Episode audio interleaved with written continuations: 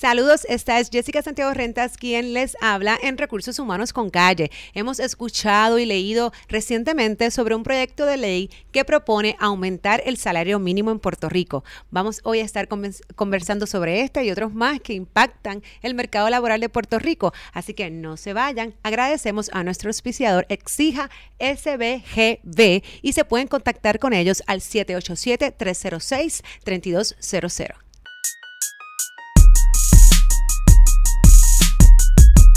Saludos y gracias por sintonizar un día más Recursos Humanos con Calle. Saludos, como les comentaba, hoy nos acompaña el representante Joel Frankie Átiles. Saludos, Jessica. Bienvenido, representante, y gracias por estar por acá, porque yo sé que recientemente su agenda se ha complicado, porque este proyecto, obviamente, me imagino que lo han estado llamando, muchas personas esperándolo. Realmente, pues, el salario mínimo de Puerto Rico, si se sube, que si se baja, que si han habido proyectos, incluso promesas en algún momento, eh, siempre es un tema. ¿Verdad? Candente, que, que constantemente se trae a los foros, eh, pero la realidad es que llevan muchos años con un salario mínimo en Puerto Rico de 7.25 que no ha variado. Sin mencionar también lo que son los empleados exentos, que en algún momento también eh, se comentó de subir el salario mínimo de esos empleados exentos y al día de hoy pues eso no ha, no, ha ocurrido.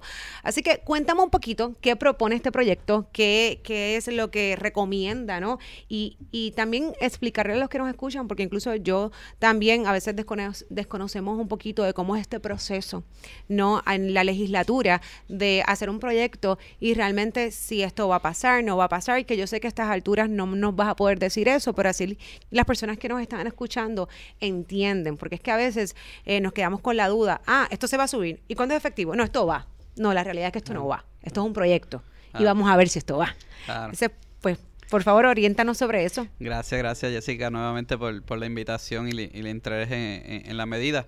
Pues lo que busca este proyecto es aumentar el salario mínimo un 13.8 85%, pues, que no es mucho realmente, es de 7.25 a 8.25. Yo quisiera que el aumento fuera 9, 10, 11, 12 dólares la hora, 13, ¿verdad? Porque muchos dicen que es muy poco, pero tengo que ser realista y tenemos que buscar una medida que, que pase, ¿verdad? El sedazo de, de, la legislatura, que tampoco, ¿verdad? Afecte la economía de la, de la empresa privada, porque este proyecto va dirigido a la empresa privada, ya que eh, hace dos años el ex gobernador este, Ricardo Rosselló puso un salario mínimo entre los empleados públicos del gobierno central a 8.25 y lo que estamos buscando es equiparar ese empleado público de, de eh, el, salario del empleado público mínimo también al de la empresa privada. O sea que, perdona que le interrumpa, significa que todos los empleados eh, públicos comienzan en un salario mínimo de 8.25 del gobierno central por una orden ejecutiva del exgobernador Ricardo Y para beneficios de las personas que nos escuchan, el gobierno central,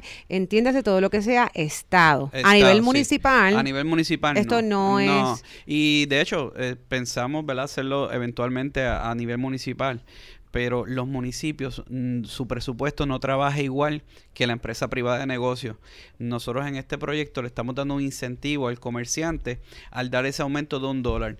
Quiere decir que los gastos de nómina que tiene todo comerciante cuando llena las planillas, en vez de deducir, ahora está deduciendo 7.25, con el aumento va a deducir 8.25 en nómina, pero le estamos dando un incentivo como si estuviera pagando realmente 9.25 en nómina. Quiere decir que el comerciante va deduciendo más de su nómina de lo que realmente está pagando por los próximos cinco años, ¿verdad? Para incentivar este tipo de, transición. Pero, ¿qué, ¿qué, comerciante o qué negocio se pudiese beneficiar de este crédito? Todo el que lo suba ahora, antes de que esto sea ley, si es que se convierte en ley o una vez, digo, es que una vez es ley, es, una obligación, ¿no? o sea, que, que cómo realmente el patrono cualificaría para ese incentivo, qué fecha se está proponiendo en o antes de, para que eso sea efectivo por cinco años Claro, claro, claro. Nosotros, ¿verdad? Para mover, eh, eh, para motivar al comerciante y no tener que esperar el año para a, lo que se convierte. Una vez se convierta en ley, el proyecto dice que durante ese periodo de los próximos 12 meses, el patrono que le suba el salario mínimo al 8.25 va a poder acogerse ese beneficio. ¿Por qué? Porque lo que estamos es buscando que no esperen realmente al año, porque todo el mundo dice, pero ¿por qué hay que esperar un año, verdad? Pues nosotros lo que estamos haciendo a través de incentivos es que el patrono cambie antes del año. Claro, pero de igual forma, si no se acepta el proyecto, entonces subiste el salario y no vas a tener el incentivo, porque el incentivo depende del proyecto. O sea, de, de, de, obviamente de la aprobación de este proyecto. Claro, claro. Este proyecto se va a, discusión, ¿verdad? Este, también entre las enmiendas que se puede llevar el proyecto es que, ok, vamos a dejar lo que sea al año, pero le voy a dar aún así el incentivo por los próximos cinco años a los patronos para que aguanten ¿verdad? El, el, impacto, pero realmente va a ser una ayuda a la economía. El último aumento que hubo de salario mínimo fue hace 12 años, en el 2007, y los estudios que tenemos es que no hubo negocios que cerraron por el aumento del salario mínimo. Eh, a lo contrario. ¿Pero fue hace cuánto? Disculpan, el representante. En 2007. 2007, que, justo estaba comenzando la recesión. Claro. Obviamente no podemos, los Puerto, el Puerto Rico de antes no es el Puerto Rico de hoy. Claro, y eso es, digo, y perdona, ¿verdad? Pero que no quiero que se me vaya la línea. Pude leer también que como parte de este proyecto has utilizado o has creado un comité de profesores universitarios, específicamente de la Universidad de Puerto Rico, en el campo de la economía, ¿correcto? claro, eso es correcto. Eh, lo interesante es, es que se crea este comité que antes del año puede rendir un informe a la legislatura diciéndole, no va el aumento del 825, pero tendríamos que nosotros como legislatura tener que enmendar la ley y derrogar ese aumento, que es, es, un proceso un poquito más difícil una vez nosotros damos ese beneficio del aumento. Pero ese comité queda constituido y como te dije como cuando empecé, yo quisiera que los aumentos que se dieran fuera 9, 10, 11 dólares la, hora mínimo, pero hay que ir justo por el mercado. Pues este comité que se crea de profesores y economistas que no van a cobrar eh, de la Universidad de Puerto Rico y otras personas que estén interesadas, eh, pero con, ¿verdad? Con, su preparación, van a estar eh, sometiendo a la legislatura anualmente anualmente, a cada eh, junio, va a estar sometiendo una recomendación de qué industrias en Puerto Rico se le puede dar un aumento de salario mínimo. Por ejemplo, está la industria de la construcción, que el, ex, el exgobernador le dio un aumento a esa industria de la construcción. Eh, pues puede ser a lo mejor en el área de salud, esa industria sí está económicamente bien según los estudios que puede Pero representante, y, y qué bueno que mencionas eso, porque nosotros incluso tuvimos un podcast recientemente donde discutimos la orden ejecutiva 033, que es la de los 15 dólares, este para los empleados de construcción que, ¿verdad? que tengan unos proyectos y unas asignaciones eh, de fondos estatales y federales. No obstante, incluso lo discutimos y pues tengo que ser honesta, tuvimos unas ciertas críticas constructivas porque la realidad es que esto tiene un efecto medio adverso. El tú clasificar por industria, eh, que aguanto, que no aguanto, un aumento salarial, realmente le vas a hacer en algún momento entonces daño a aquellas que, que hoy día no tienen la oportunidad y encima este, obviamente no vas a ser competitivo. O sea que independientemente de clasificar por industria, no sé cuán saludable sea a nivel económico, obviamente estás haciendo el ejercicio, perfecto. Pero a nivel de impacto, no sé cuál cuán positivo puede ser cuando entonces vas a tener un empleado trabajando acá por 725, entonces en una industria este diferente, pues entonces un mínimo de 825 o hasta de 9 o lo que fuese. Entonces pues, ah, esa preocupación, eh, eh, de hecho, eh, comparto bastante esa preocupación que usted tiene. Por eso es que este grupo de economistas, que son los expertos en el área, va a decir, mira, no se puede dar entonces en la industria como se hizo con lo de la construcción. Tiene que ser general, paulatinamente. Pero esa recomendación lo va a someter ese comité que se crea, que son los expertos, pues yo no soy experto. Claro, lo que yo lo que yo creo que acá pasa, este representante, es que ellos son los expertos y me parece excelente que como parte de la medida utilice precisamente personas que trabajan el tema de la economía. No obstante, estamos impactando un sector laboral que va más allá de la parte económica solamente del país. Me explico ellos pueden ser expertos en el área de la economía, pero los que sabemos cuáles son las necesidades o qué pasa en la industria, en los trabajadores, no son los economistas. Entonces, a veces el 2 más 2, 4 no soluciona realmente el problema. Y te lo traigo por esta otra situación que no sé si, lo, si, lo, si los economistas o usted, o usted lo tomaron en consideración precisamente para este proyecto. En Puerto Rico, y se, y se menciona que el nivel de, de pobreza en los Estados Unidos es menos de 11 mil dólares, etcétera. No obstante, y que, ¿verdad? Cabe la aclaración que una persona de 725 cobra 15.080 en Puerto Rico. Ese, ese sería sin overtime, sin overtime, su salario anual. al mes. 1160. Sí, 15.080 anual. Entonces, ¿qué sucede? También sabemos que Puerto Rico tiene programas de bienestar, lo que llamamos como welfare en Estados Unidos. Y empleados que ganan 725, eh, pues la mayoría de ellos, pues sí, pueden recibir ciertas ayudas, sino la mayoría de ellos, de ellas, perdóname. ¿Qué sucede? Yo no sé si, si dentro de este grupo de economistas y han visto ese impacto que podría tener el yo subirle un dólar de salario, significa que entonces ya no vas a recibir la reforma. Ya no vas a recibir vivienda. Entonces, volvemos, aquí es donde entran los profesionales de recursos humanos, que son los que realmente trabajan con esto todo el tiempo, porque lamentablemente yo he visto, yo he visto, no, yo he tenido la experiencia de empleados que me han dicho, no me subas esa peseta, no me subas esos 50 centavos, no, no los quiero, porque si los quiero, cuando tú sumas y restas, realmente a quien le estás afectando es al empleado, tú se vas a tener dos.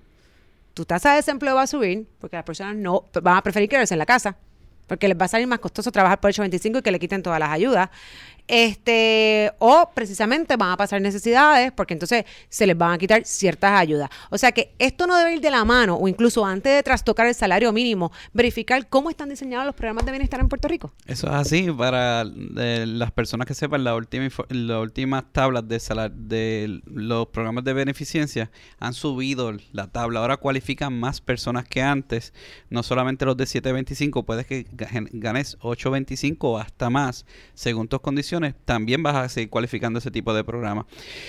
Con todas las ayudas eh, económicas que ofrece el gobierno, eh, el salario de una persona es como de 10, 11 dólares más o menos con, los tipos de beneficio, plan 8, desempleo, eh, cupones. Como bien sabemos también lo de los cupones se está viendo trastocado porque va a cambiar a que sea un momento dado 100% eh, solamente para alimentos. No como ahora que tenía un 10% y ahora comienza un 5% y paulatinamente va a ser el 100% solamente para alimentos.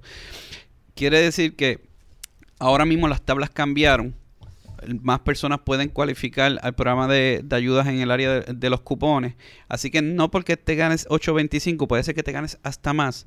Si te hacen un estudio socioeconómico, usted puede seguir cualificando para el programa. No, me parece, me parece genial si en efecto lo están haciendo de este modo, porque yo no sigo esos aumentos, no sé dónde estamos hoy día, no sé si en la práctica sea correcto, que yo, que obviamente respeto su, ¿verdad? Y, entiendo que tiene total credibilidad porque lo está diciendo acá, ¿no? Pero pues no ha sido mi experiencia en el pasado este, y yo creo que cuando hablamos... Eso fue hace poco. Ese cambio fue hace, pues no, lleva más de un año que las tablas eh, subieron, ¿verdad? Que, las personas eh, antes le ponían unos salarios más mínimos, 7.25, pero ahora puede ganarse esto un poco más y hacer un estudio socioeconómico de la familia y puede cualificar para las ayudas también. Pero tenemos que ir transicionando a que las personas vayan a, buscar el, empleo y, generen riqueza. Subir el salario mínimo, como nosotros lo vemos, es que las personas van a tener más poder adquisitivo. Quiere decir que va a poder ir más veces a restaurantes, a la tienda, puede tiene más poder para eh, consumo, podrían cualificar para viviendas, para unas rentas mejores, para vehículos. Le da una estabilidad a la familia. lo que le vemos hoy día es que a mi oficina van muchas mujeres con con, niños, mujeres que trabajan y prácticamente me lloran. Me dice, mira, llevo ocho años trabajando en tal compañía, una compañía bien grande, y tengo maestría y estoy a 725, tengo los hijos universitarios, no sé qué hacer, ayúdenme a buscar un part-time, otro trabajo, no, no, no, sé qué hacer. Y yo creo que hay que hacerle ya justicia a, la clase trabajadora obrera en el país. Claro, no, definitivamente, yo no vuelvo, yo creo que es una excelente, ¿verdad?, iniciativa el, el, el tocarle el salario mínimo y, como mencioné al inicio, no solamente a lo mejor el, no exento, sino también el exento, que lo que se propuso en algún momento, pues definitivamente no era gradual, era el doble, eso no es real. No obstante, no dejarlo así no, no, no necesariamente tampoco es la solución. Sin embargo, siempre hay que analizar las repercusiones que esto tiene, a ver si van a ser realmente más positivas que negativas, ¿no? Este, porque otra de las cosas que ¿verdad? Yo compartí esta noticia en, en las redes nuestras y lo abrí a, a, a las sugerencias, a comentarios de las personas y muchas de las personas escribieron, bueno, claro, te van a subir el salario mínimo, pero eso significa que también van a subir eh, pues los precios de los productos o del servicio que esa empresa este, este haga, ¿no? Y eso lo hemos visto en la comida. Obviamente le dan, le, le aumentan un, un por ciento, le aumentan este, ya sea un fin contributivo, ¿verdad? Le pusieron un tax nuevo y eso redunda en que entonces los comerciantes tenemos que pagar el pollo más caro, por poner un ejemplo. interesante, y creo que en la era social que vivimos de las redes sociales, eh, creo que el mejor fiscalizador es el pueblo. Ahora mismo vemos que hubo unos restaurantes que subieron eh, eh, el costo de sus productos y rápido lo lanzaron a las redes sociales y eso creo que los bajaran Y créame, el que tenía pensado subirlo, ahora lo está este, analizando y dice, no, no voy a tener un aumento. Creo que es parte de nosotros del pueblo estar pendiente, eh, ser fiscalizadores, ¿verdad? Y utilizar los medios de las redes sociales. ¿Para qué? Para que se permanezca en precios justos en el mercado. Yo le voy a decir, antes una, un una tienda de comida, eh, un colmado, podía tener 10 gondoleros, 10 personas eh, cobrando. Ahora utilizan uno y tienen cuatro máquinas este, alrededor, eh, ayudando a las personas que uno automáticamente cobra el producto y, se va. Quiere decir que están utilizando menos, em, menos personal. Pues mira, tienen menos personal, pero vamos a pagarle lo justo, vamos a pagarle un poquito mejor a ese personal que tenemos en, las compañías de nosotros. Si uno tiene un empleado contento, créame que te va a dar el mejor servicio, no se va a ausentar eh, y va a ser una, una mejor calidad. Va a redundar a beneficio luego para esos mismos negocios, porque las personas van a poder comprar más, consumir más en esos negocios, salir más afuera en los restaurantes. Claro, no, y, definitivamente yo creo que aquí está más que claro que un empleado que esté motivado y esté satisfecho con su trabajo, pues va a ser más productivo, eso no está en duda. La realidad es que, pues, volvemos, hay, hay que ver hasta qué punto realmente hay empresas especialmente eh, eh, pequeños. Y, ¿Y por qué te digo pequeños? Porque, por ejemplo, cuando tú te vas a multinacionales, la realidad es que muy pocos pagan 725. Ellos ah, pagan más del salario mínimo federal, que entonces serían los que pudiesen realmente soportar una medida como esta. Entonces, cuando te vas a los empresarios pequeños, ¿no? A las pymes, a los que están tratando también, ¿verdad?, de, desarrollar este país y de hacer negocio, hacer negocio local, este, pues sí, esto va a tener como que un impacto económico, ¿no? Para esos, para esos pymes. Y entonces, eso realmente, volvemos, son los que se van a ver afectados porque sin, sin mencionar marcas ni mencionar nombre, la realidad es que estas compañías que tienen mil, dos mil y tres mil empleados y que sus headquarters o no son empleadas de Puerto eh, digo, no son compañías de Puerto Rico, no pagan 725. Claro, pero te voy a dar un, ejemplo. Este, la juventud se está yendo de Puerto Rico. Gracias a que ahora ven las redes, tienen familia, en 8 millones de puertorriqueños allá, le dices, vente para acá, que no te quedes ahí perdiendo tu vida a 7.25 a la hora, aquí tenemos beneficios. ¿Quién pierde?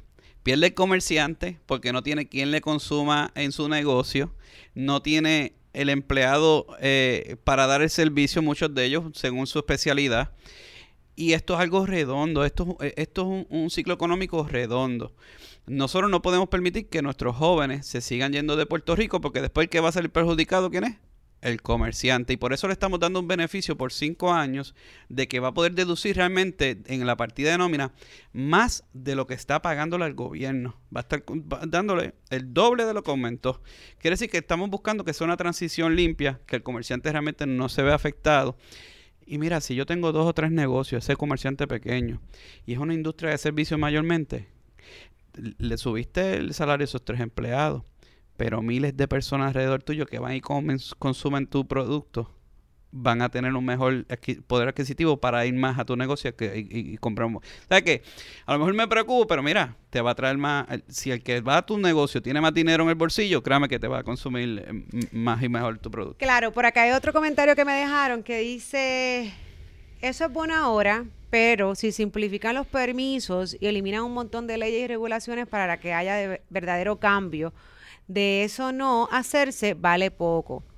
Y pues si yo puedo entender, acá el que nos escribe, pues tiene un poco de sentido a nivel, volvemos, de los comerciantes pequeños especialmente, que tienen una carga bien onerosa y difícil a nivel de impuestos, de regulaciones, de permisología, que realmente te hace bien difícil operar en Puerto Rico y poderte levantar a aquellos empresarios que quieren comenzar un negocio. Y como bien mencionas, por ejemplo, los jóvenes que están diseñados hoy día para ser empresarios, ¿no? Eh, y, y entonces encima no vas, a, no vas a aliviar esa carga, pero entonces si vas a aumentar no esto que conlleva, obviamente, pues una carga onerosa, porque esa es la realidad, es un dólar más por hora, dependiendo de todos los empleados que tenga. Y pues, aunque me dices que va a tener esos que lo hagan antes del año, pues por cinco años, un beneficio contributivo, por lo menos ahí en las trimestrales, se supone que equipares un poco. Este, pero sí, vas a tener obviamente un aumento en, en, en, en esa área para esos pequeños comerciantes. Claro, claro. Y por eso es que estamos buscando ese alivio contributivo. No, no es darle el aumento por darle el aumento. Pero cuando esa eh, ¿verdad? Vuelvo, vuelvo y repito, en, en el área de los permisos, yo admiro a los comerciantes de Puerto Rico, son los más bravos del mundo. El que abre un negocio en Puerto Rico y, y lo empieza a parar eh, es un bravo, porque el sistema de permisos de Puerto Rico es súper burocrático. Y créame que se ha trabajado con eso, legislación ahora está mucho más rápido que hace años atrás, pero aún no es suficiente. El sistema es un frustrante, pero son, de verdad que son, son unos reyes en, ese tiempo. Pero tengan que entenderlo, si el pueblo no tiene dinero adquisitivo para poder adquirir su producto, pues mira, ¿de qué le vale tener un negocio, a lo mejor de café, si la persona no puede ir a comprarse, no tiene un dinerito extra para comprarse ese café? Eh, tiene que haber un movimiento económico, ¿verdad? Que la economía se mueva. Y la forma de mover la economía es darle este un mejor salario a, a estos empleados. Pues mira, te voy a dar dos comentarios antes de cambiar de tema, pero por acá entonces hay uno que dice, bueno, eh, si el, entiendo que bajando los costos de agua y de luz, pues el aumento entonces realmente podría ser mayor este, al establecido por los legisladores. Quiero tratar de entender, ¿verdad? Voy a refrasear lo que dijo acá el compañero.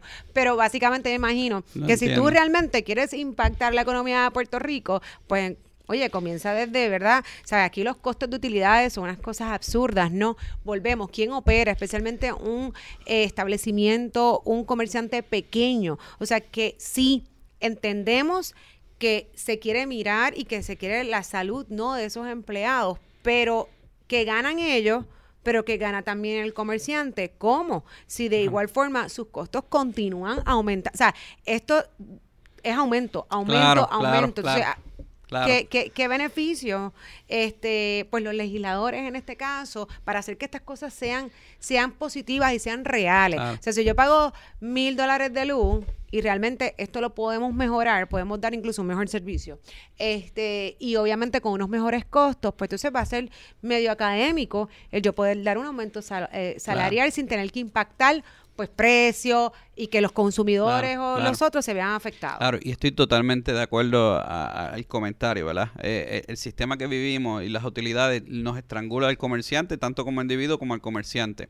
Este servidor este, radicó una medida para que incentive a los dueños de los hogares a moverse a energías renovables, utilizar unos fondos de CDBG DIGAR, que son que se pueden utilizar para energías renovables, que son como unos 600, 700 millones, más otro fondo similar, pero de los fondos de reconstrucción del sistema energético, crear un pote para que se le financie el 80% eh, de cambiarse una familia de cuatro personas a energías renovables. Eso sería que si me cuesta 10 mil dólares mover mi vivienda a energías renovables, pues el gobierno te incentiva con 8 mil dólares, te independizas de la energía eléctrica, pero vas a permanecer conectado a energía eléctrica porque es un qui pro es un acuerdo. Todo el exceso que tú produzas de energía ahí, energía eléctrica lo vas a recibir automáticamente gratis y eso lo utilizaría para bajar los costos de los comerciantes, así lo dice el proyecto de ley. Eso está en comisión, no se ha visto, pero estamos siempre buscando la solución porque sé que la cosa no está fácil. Yo le, yo le digo y a las personas que nos escuchan, si usted puede hacer un, eh, en los próximos años, moverse a energía re- renovable, independizarse de la Autoridad de Energía Eléctrica, hágalo porque la ley lo permite y se va a beneficiar. Créanme, ya los costos de la, moverse a energía renovable están bien accesibles a partir del 2020 a Exacto, nivel vamos a mundial. a partir de 2020 porque la Ah, realidad es que los costos no son accesibles Eh, sí. o no lo eran, especialmente Claro. volvemos cuando estamos hablando de, de ciertas poblaciones Claro, ¿no? claro, de escasos recursos. Por eso queremos el subsidio, pymes. para que puedan moverse en esa dirección. Pero según un est- estudio a nivel mundial, los costos de energía renovables van a ser de- a partir del 2020 mucho más baratos que, que es lo que es la energía de combustión fósil que está ahora mismo. Y la ley te lo permite independizarte de la Autoridad Eléctrica. Pues yo creo, este representante, que el éxito de muchos de estos proyectos es que se, que se aprueben, pero a la par. Este, a lo mejor que se apruebe una ley, pero entonces sin la otra, queda como un poco cojo. Claro, claro. ¿Ves? Entonces no, no vemos los resultados que a lo mejor realmente o genuinamente usted le interesa, pero la realidad es que no los vemos porque depende de, de otras cosas. Incluso antes de cambiar el tema, que, me- que esto es casi el inicio de lo que le pregunté, me voy con otro por aquí que dice, no se ilusionen porque por ahí vienen las elecciones 2020, esto se queda en el aire y los que financian las campañas son el sector privado. Así que yo creo que esto es importante que mencione, una vez usted radicó este proyecto, cuál es el proceso. Claro, ese proyecto se envió a comisión hace escaso unos días.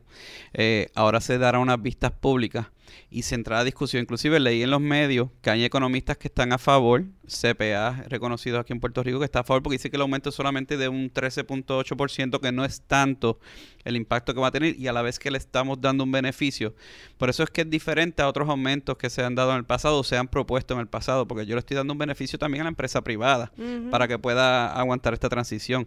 Así que esperemos que se dé mucho debate en estos días y espero, ¿verdad? estoy esperanzado que vamos pues yo me imagino que, si esto va a la comisión, de la comisión entonces pasa a Senado, Senado hace lo propio y regresa con... Pues entonces los patronos van a estar pendientes a ver en qué estado o en qué, en qué paso está para decir, pues lo subo, a coger el crédito, y, no y lo está Bueno, y está bueno que lo discutan, está bueno que se hable, se dialogue, ¿verdad? Para que ellos vean que realmente, porque a lo mejor unos escucharon solamente la parte que hay un aumento, pero no escucharon la parte de que estoy dando un incentivo por dar ese aumento a, los empleados. Fíjate, yo, por lo menos en la noticia fue bastante claro, ¿verdad? Cuando salió y yo lo leí, eh, bueno, lo discutimos en otro, en otras áreas, en otros campos, ¿no? Y, sí, estuvo bastante explícito sobre cómo se va a trabajar el crédito. Es que a veces leemos más que el titular y no la noticia. Ah, no, claro, pues nos toca hacer la tarea Claro, nos toca. Pero mira, estos días se estaba discutiendo de que no le bajaran las pensiones a nuestros jubilados de 1200, porque ¿quién vive con 1200?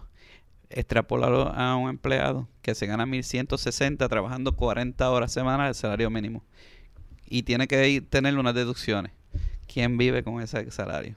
No. no, definitivamente es difícil. Digo, que no es por comparar, este, porque definitivamente el salario es muy, eh, eh, 1.200 eh, en estos días eh, es poco dinero. No obstante, pues una persona que trabaje, pues se entiende, ¿verdad? Según más o menos la generación y la edad, que todavía tiene unas unos gastos que una persona retirada, planificada, no debería tener. Y cuando digo es pues mínimo una renta, ¿verdad? Una casa debería... Digo, eso era como la gente se preparaba antes, ahora yo sé que, es un poco diferente, pero sí. Jessica, pero yo me pregunto, ¿quién puede preparar su retiro y guardar un dinerito en un plan de retiro con 1160 al mes? Ah, no, definitivamente. No, no, no, no. No, a lo que me refiero es a, no, a lo que me refiero es que si llevas 30 años pagando renta, tu casa debe estar salda cuando ya estás en la edad de retiro. a eso es a lo que me refiero. Que, que esos 1200 pueden ser poco dinero, pero no se te van en renta. Por ponerte un ejemplo, yo creo que en las personas de edad avanzada, la, la razón principal por la cual eso, ese dinero puede ser muy poco, más bien es cuando ya empiezas a confrontar problemas de salud, etcétera, que la salud es sumamente cara también. Pero nosotros los jóvenes vamos a llegar a la viejita y no vamos a ah, tener ni dinero ni para guardar para retiro porque no eh, los salarios son demasiado... O si hemos guardado para retiro, a lo mejor igual no aparecen después, ¿verdad? Es, posible.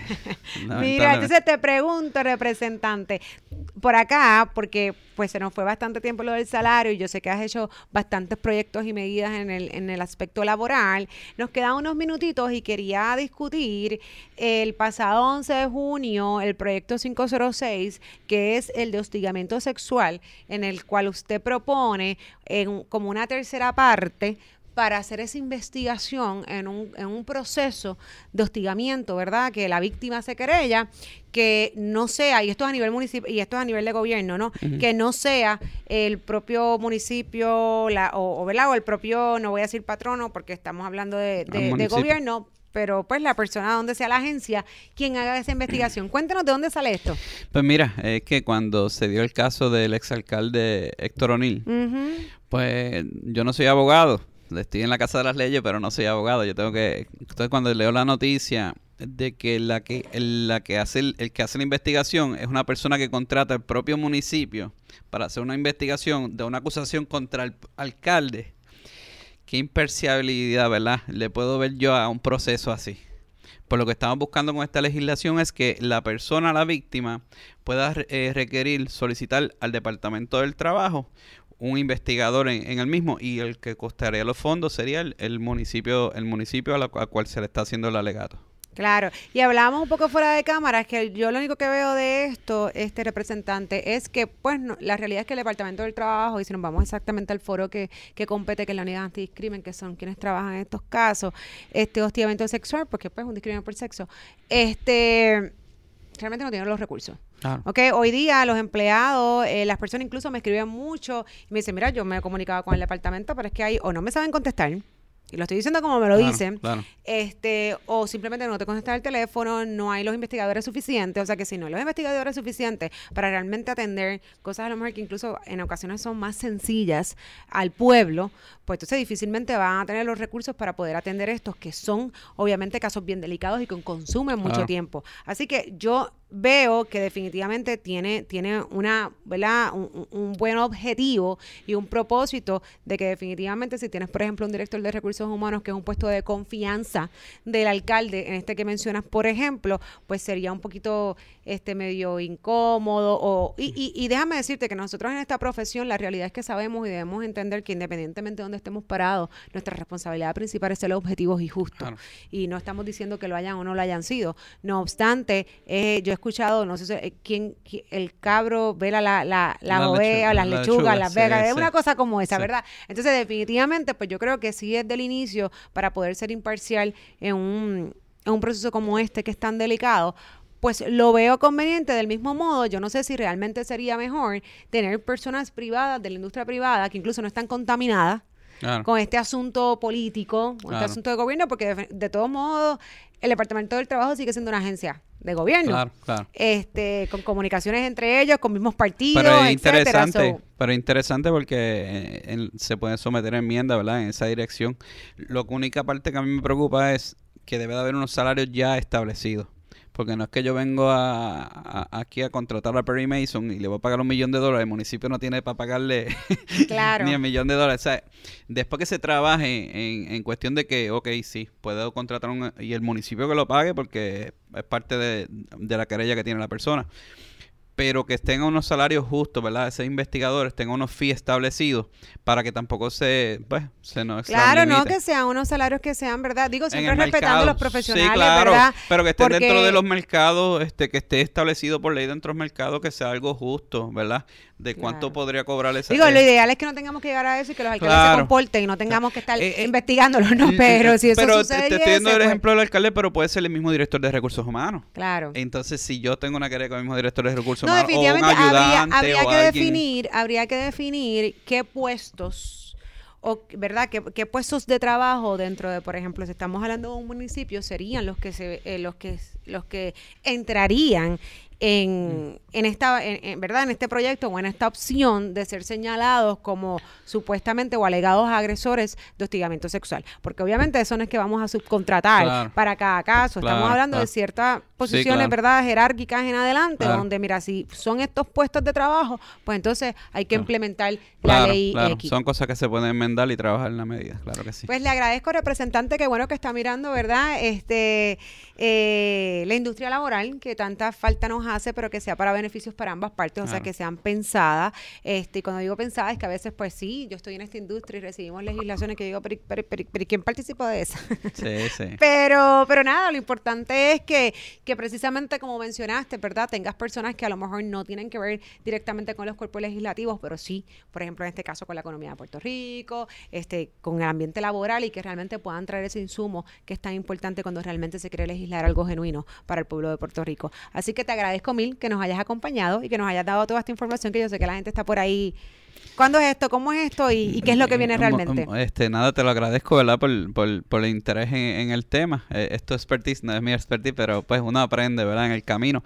Nosotros vamos a estar eh, pidiéndole a los directores de las comisiones, a los representantes que están a cargo de, la, de este proyecto, que va a comisión de gobierno y va a, comisión de lo laboral, para que se dé vistas públicas lo antes posible, porque es que tenemos que, ¿verdad? Entrarle en la discusión del tema, porque yo creo que ya es un momento. Si estamos abogando por los pensionados que no pueden recortarle por 1.200 menos porque no va para vivir, a un trabajador que está 40 horas a la semana llevándole pan a su familia, tampoco le da para vivir. Y eso es lo que queremos hacer justicia. Perfecto, pues gracias a mis representantes aquí siempre a la orden. Cuando hayan temas como estos, pues mira, esta es su casa. Gracias, Jessica. Gracias siempre por estar con nosotros en Recursos Humanos con Calle. Así es que hasta el próximo episodio.